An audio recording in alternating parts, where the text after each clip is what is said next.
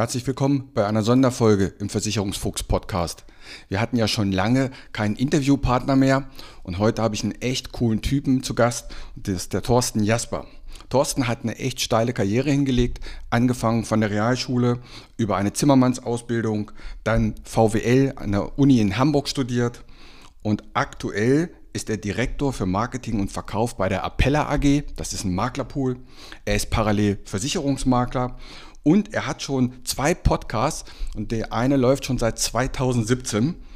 Also es gibt vieles, worüber wir reden können und freut euch auf eine tolle Folge. Hier kommt das Interview.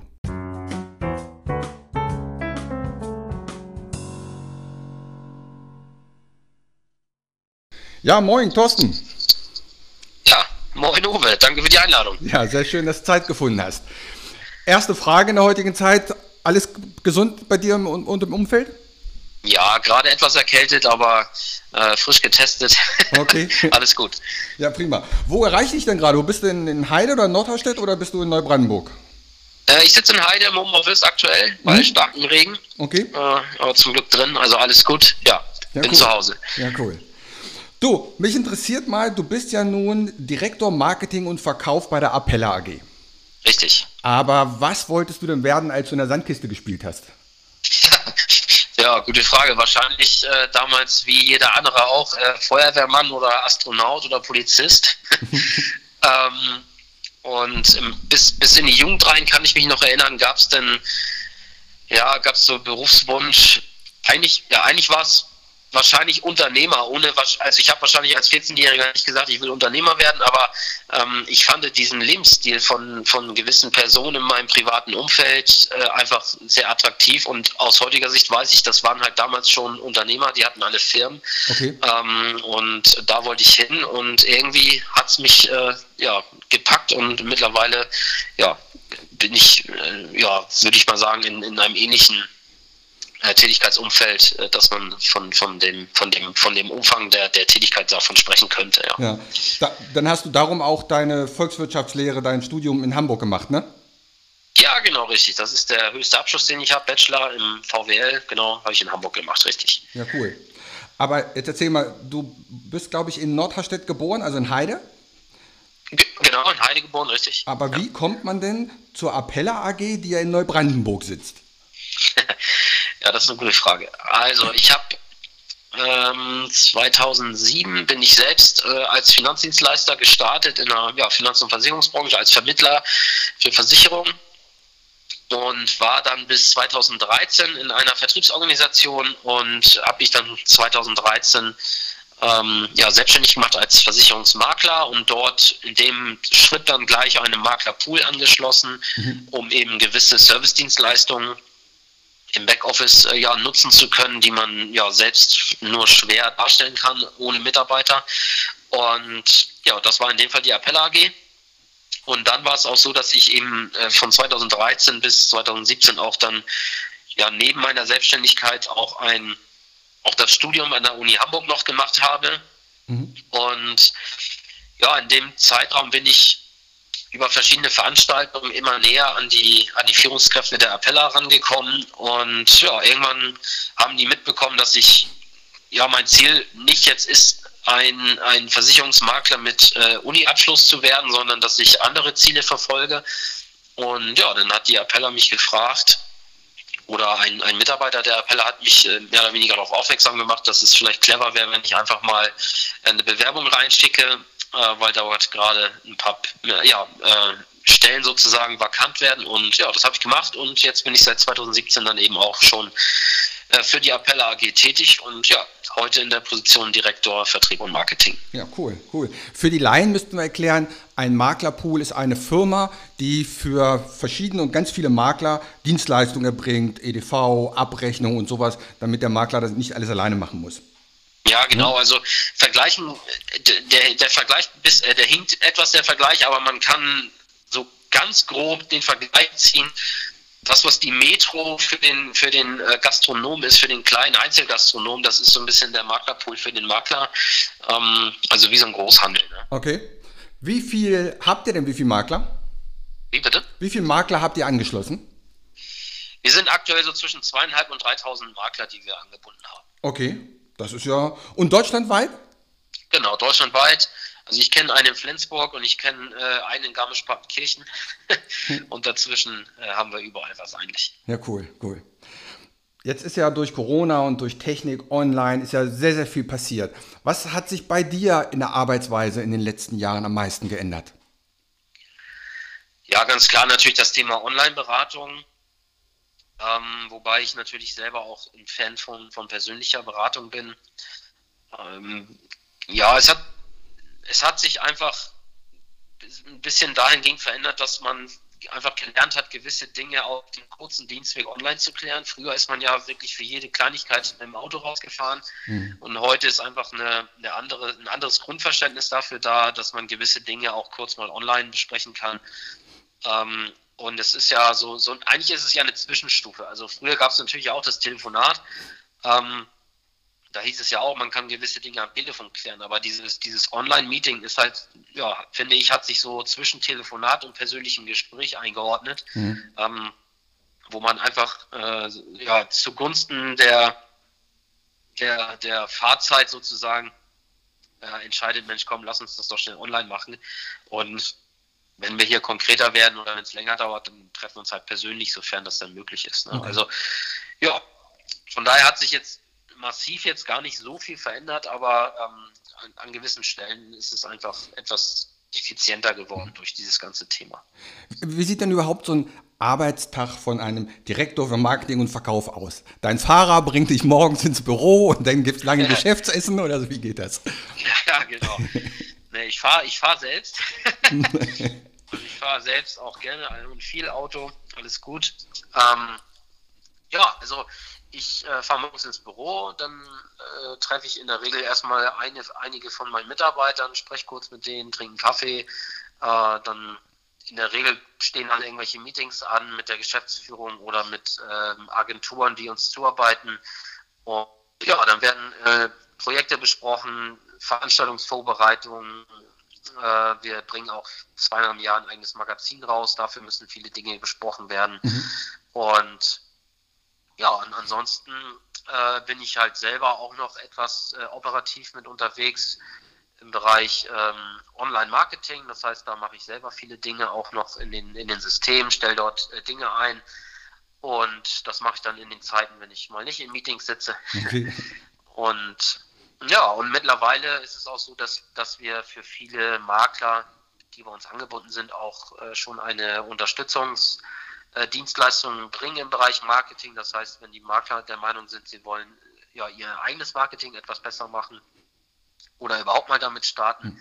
dann äh, ja, können die sich bei uns melden und wir, wir helfen ihnen dann. Und das ist dann auch aktuell noch mein Job, dass ich dort die Gespräche führe, worum soll es gehen und ähm, dass wir dort auch ähm, ja, gewisse Webseiten aufbauen oder Videos aufnehmen, Podcasts aufnehmen. Und ja, das gehört auch auf jeden Fall zu meinem Teil des Jobs, dass ich äh, mehrmals in der Woche eigentlich irgendwie vor der Kamera oder am Mikrofon stehe und Inhalte produziere, die dann ins Internet gestellt werden können. Also nichts von dem klassischen, wie man vielleicht so Vorurteil hat, mit einem dicken Bonzenauto und einer Zigarre, das, so hat dein Job gar nichts mit zu tun, ne? nee, noch nicht. ja, mal, mal, gucken, ob es noch kommt. Ich glaube nicht, aber ja, nee, nee. Also alles ganz, ganz entspannt. Und äh, ja. Träg, trägst du noch häufig Krawatte? Gar nicht. Also die Letz-, das letzte Mal ist lange her, muss ich überlegen. Äh, das letzte Mal, als ich was, was um den Hals hatte, war es eine Fliege. Ja. ähm, das war auf einer Gala, auf einem Galaabend jetzt im Sommer. Da hatten wir die Chance, ähm, groß, eine große Veranstaltung zu machen. Und da gab es einen Galaabend, da ja, gab es Anzug mit Fliege. Aber im Geschäft, also so im Büro, habe ich schon lange, lange, lange Zeit keine Krawatte mehr getragen. Ja. Geht, geht mir genauso, finde ich einen sehr angenehmen Trend, dass wirklich dieser Weg von der Krawatte Trend. Finde ich cool. Mhm. Ja. ja. Wobei es einfach, es sieht ja schick aus, muss man ganz ehrlich sagen. Also ich mag es eigentlich gerne tragen. Ähm, aber so im Büro, ja, ist die Notwendigkeit dann doch nicht mehr gegeben. Für festliche Anlässe, da finde ich es okay. Aber so für einen Kunden. Für, Du, was ist denn aus deiner Sicht so die Herausforderung für die nächsten Jahre? Sprich, ihr als, als Dienstleister oder als Maklerpool im Verhältnis zum Makler oder zum Kunden, was meinst du, was sind so die größten Herausforderungen, die wir stemmen müssen? Also ich glaube, dass jetzt aus unserer Sicht als Maklerpool die große Herausforderung ist, dass wir für unsere Maklerpartner eine, ja, eine, eine Plattform bieten, dass der Makler sein Geschäftsmodell zu 100% digitalisieren kann. Also das fängt ja an bei, bei der Digitalisierung von Post. Das geht weiter, dass wir dem, für den Endkunden eine App oder Portal anbieten müssen. Das geht dann weiter darüber, dass, dass äh, Beratungsprozesse, also Videoberatungssoftware mit Unterschriften, Tools und so weiter, äh, dass das alles reibungslos funktioniert. Und äh, dann haben wir natürlich noch zwei, zwei Gruppen, einmal die ganz jungen und einmal die älteren äh, Makler. Bei den Jungen geht es darum, dass wir denen helfen, wie können die sich in ihrem Markt, in ihrer Region als Marke positionieren und ihren, ja, ihren Kundenstamm auf- und ausbauen.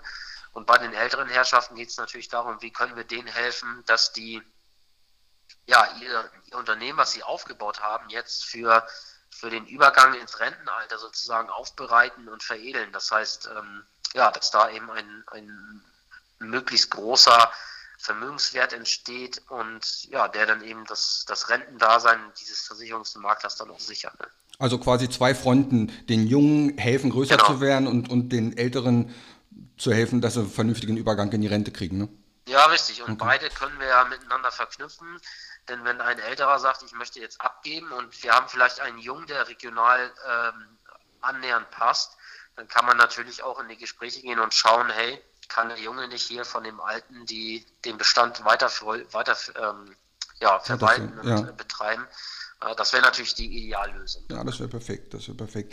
Jetzt sprachst du schon an eine App. Was meinst du, wird für die Kunden angenehmer oder besser in den nächsten Jahren?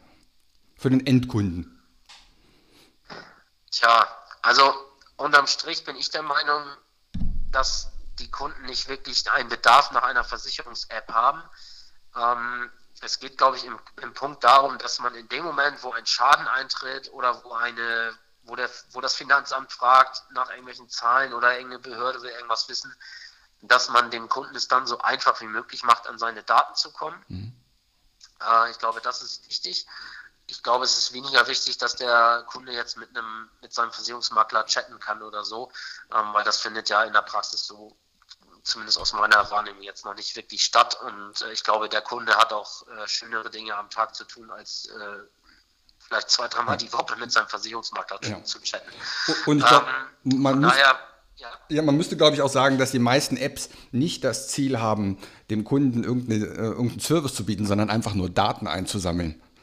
Ja, genau. Das, das, ist ja. natürlich das Geschäftsmodell von denen, ähm, ja, wo wirklich nur die App das Geschäftsmodell ist. Hm. Ähm, genau, und da sehe ich halt äh, nicht, nicht den Mehrwert für den Kunden, sondern ich sehe den Mehrwert einfach bei dem persönlichen Berater, der eben die, den Zugang zu den ganz klassischen kleinen Versicherungsverträgen so, so einfach wie möglich macht über digitale Prozesse.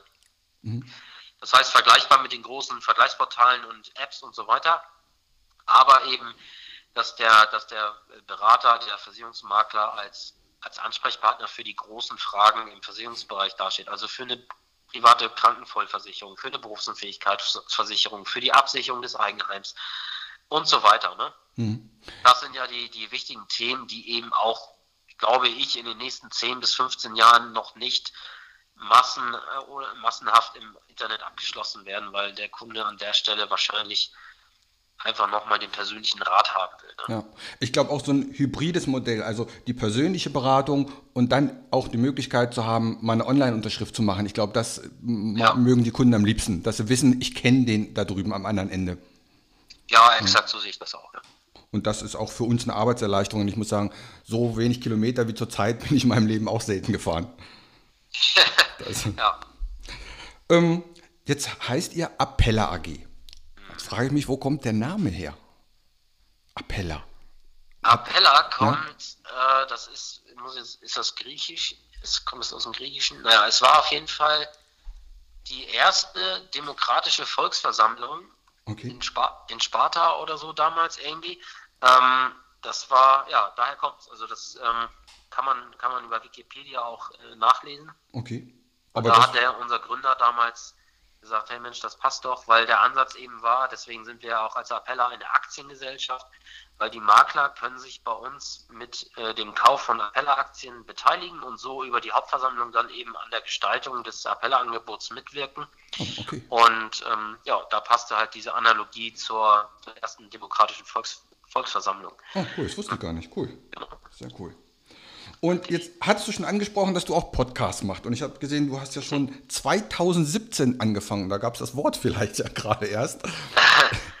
Wie bist du dazu gekommen, so früh schon Podcasts aufzunehmen?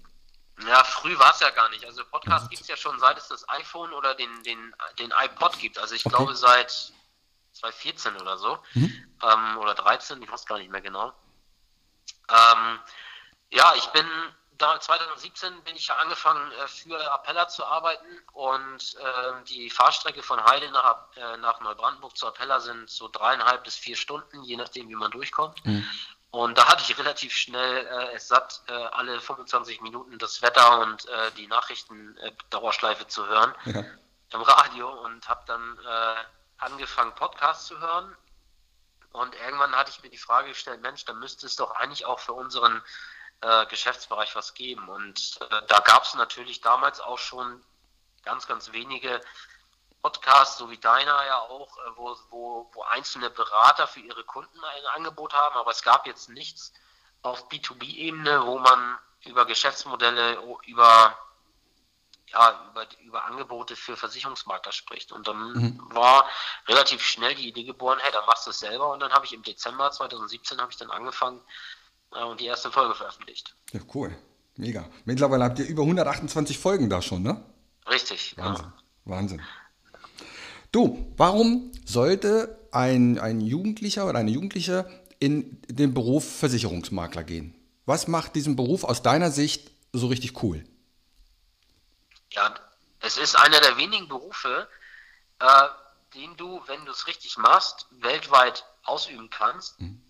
Auch wenn du nur in Deutschland beraten darfst und kannst. Aber es gibt ja auch heute schon sehr, sehr gute äh, Beispiele dafür, dass ähm, Kollegen, Kolleginnen von uns, die leben in äh, Portugal, in, auf Mallorca, auf Zypern oder teilweise sogar in den USA äh, und äh, sind hier in Deutschland als Versicherungsmakler tätig.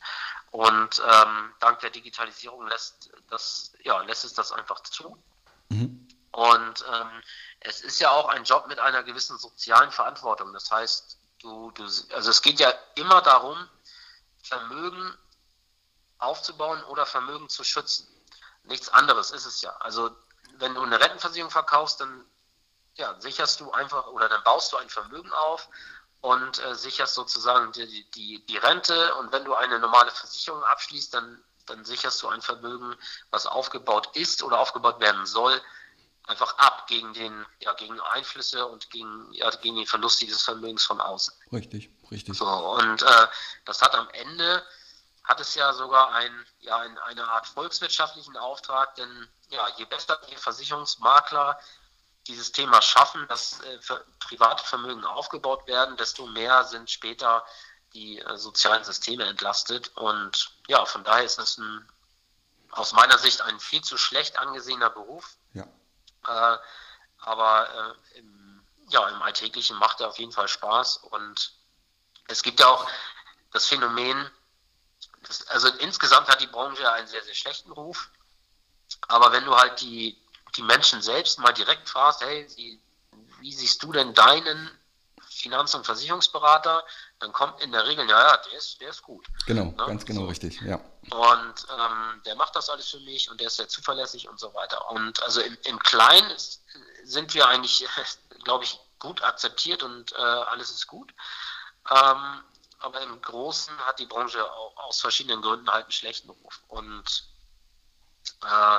ich glaube einfach, dass, dass junge Leute eine sehr, sehr gute Chance haben, sich hier was aufzubauen. Also und es, es muss ja auch nicht immer die Selbstständigkeit sein, man kann ja auch als Angestellter in diesem Bereich arbeiten.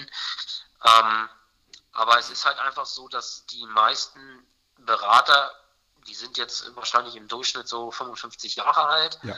Das heißt, in den nächsten 15 Jahren scheiden halt wahrscheinlich ein Drittel bis 50 Prozent der Berater, die jetzt aktuell dort sind, aus dem Markt aus. Das heißt, das, das Potenzial, äh, sich in diesem Markt zu etablieren, ist halt auch extrem groß. Hm, ja, das Und ja, man muss, man muss einfach nur ein bisschen, ein bisschen unternehmerischen Geist mitbringen und äh, ja, einfach Lust haben, was zu bewegen.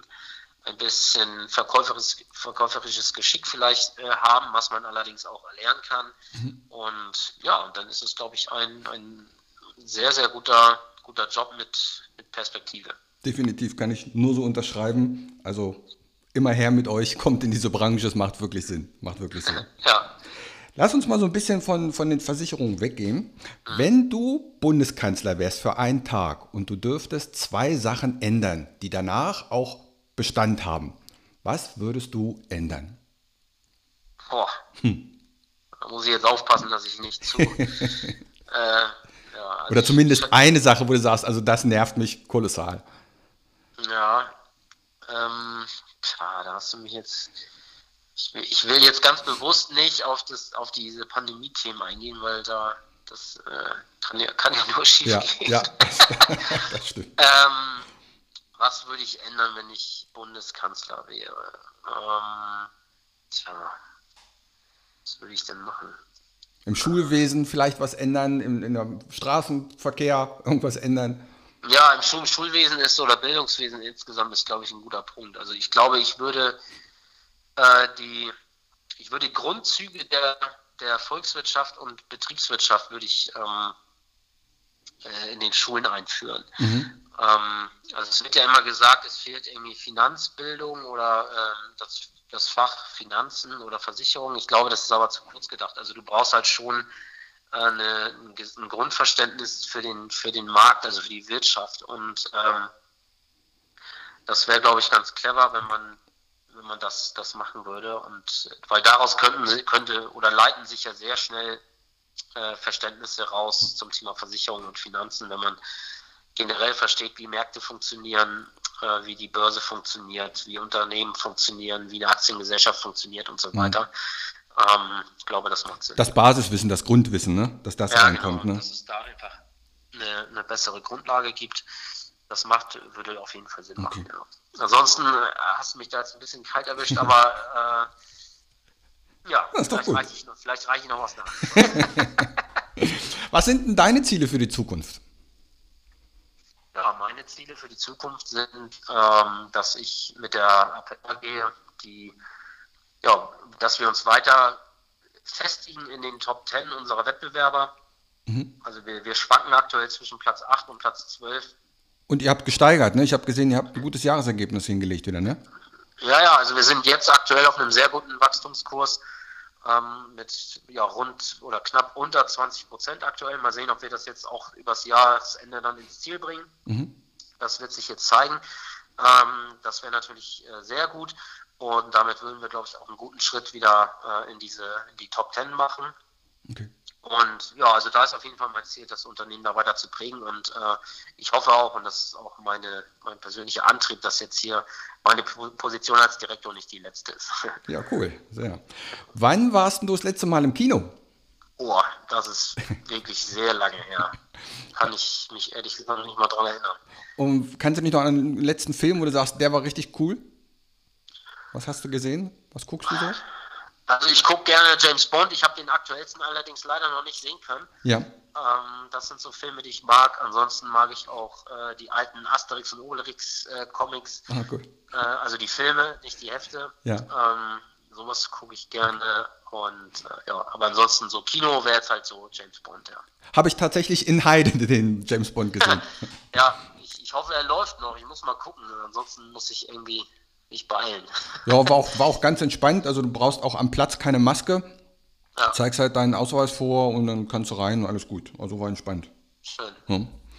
So, dann kommen wir langsam mal zum Ende zu den ja. Fragen. Döner oder Pizza? Eindeutig Pizza.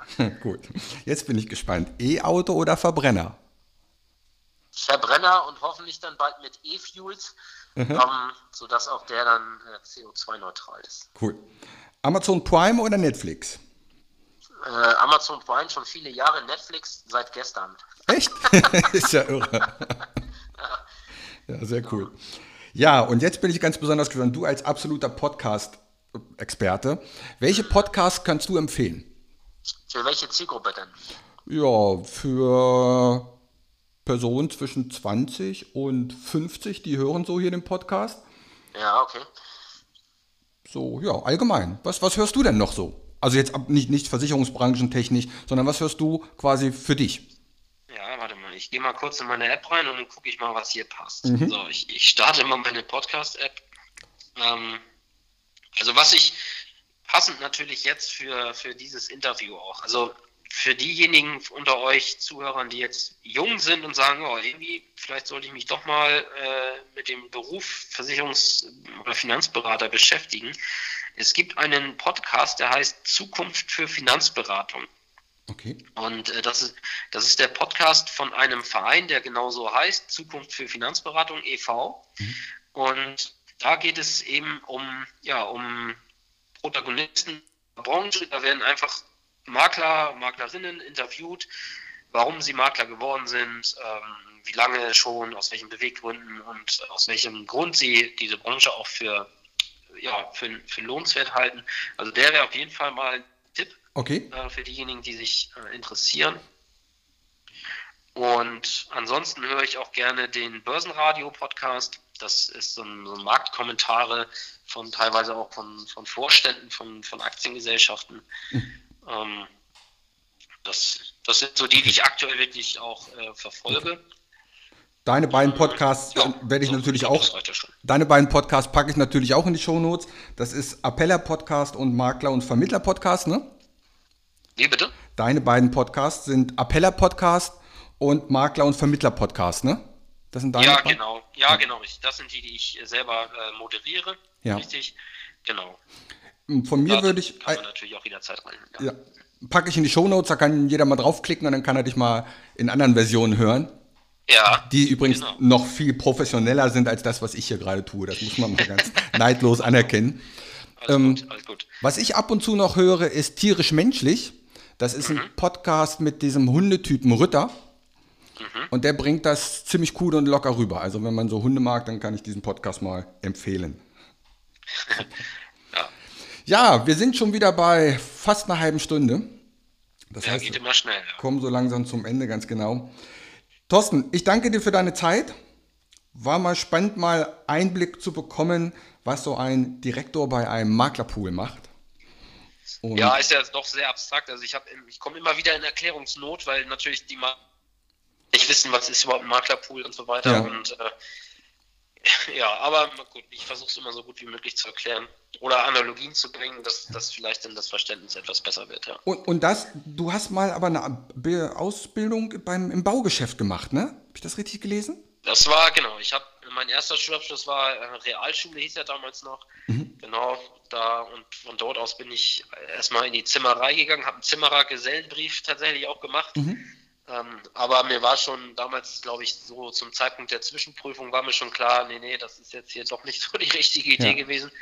Ähm, und auch mein Berufsschullehrer hat mir damals schon äh, irgendwann mal auf einem, das war ganz witzig, äh, ich war auf dem Klo und er kam dazu und dann sagte er mir, Mensch, erstmal, also ganz ehrlich, wenn wir hier jetzt gerade schon so stehen, Sie sollten mal sehen, dass Sie jetzt, wenn Sie hier fertig sind, was anderes machen, weil das ist, glaube ich, nicht das Richtige für Sie. Und das meinte er nicht, weil ich so schlecht war, sondern äh, er hatte mir da zugesprochen, dass ich nochmal die Schulbank weiterdrücke und äh, ja, eine andere Karrierelaufbahn anschlage. Und ja, das habe ich dann auch gemacht, bin direkt ähm, aus der Ausbildung raus wieder ans Fachgymnasium mhm. und, und dann ging der Weg halt so weiter. Ne? auch das ist, glaube ich, mal ein schönes Vorbild, dass selbst wenn man einen völlig anderen Beruf hat, dass man trotzdem wieder was ganz anderes machen kann. Ich war ja auch mal Kfz-Mechaniker.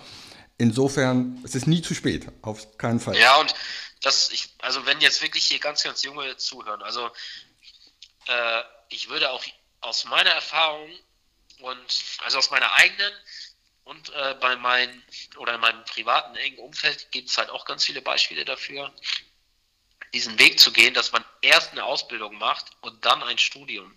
Mhm. Und vielleicht auch dann sogar ein duales Studium, wo man ja auch dann schon Geld verdient. Ähm, das hat natürlich den Vorteil, dass man viel, viel schneller in die Lage kommt, auch selbst äh, sich ein kleines äh, Geldpolster anzusparen. Und äh, ich hatte ja selbst das, das, das, Thema, dass ich mit, wie alt war ich denn dann? 27? Ich glaube, 27 bin ich ja erst an der Uni gewesen. Okay.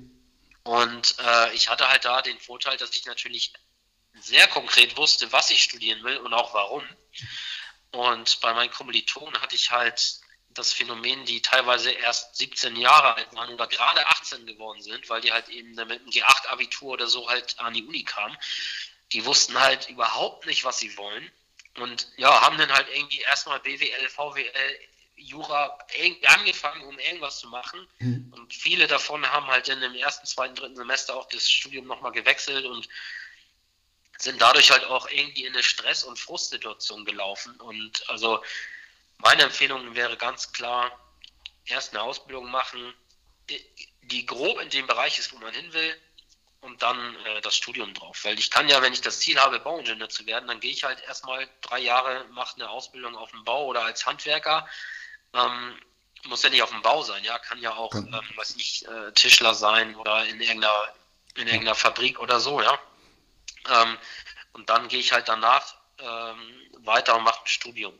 Ja. Und äh, ich glaube, dass man damit auch mehr gefragt ist, äh, wenn es dann später um die Einstellungsgespräche geht, weil die, die Firmen, die suchen natürlich Leute mit ja, 25 Jahre, aber mindestens auch 10 Jahre Berufserfahrung. Praxiswissen, genau, ja. Und äh, wenn ich dann eine Ausbildung habe und ein Studium, dann habe ich halt schon wahrscheinlich fünf bis sieben Jahre Erfahrung in dem, in dem Thema und bin halt 25 Jahre alt trotzdem erst und äh, habe dann auf jeden Fall einen Vorsprung gegenüber den Leuten, die direkt von der Uni kommen und vielleicht gerade 22, 23 Jahre ja, alt sind.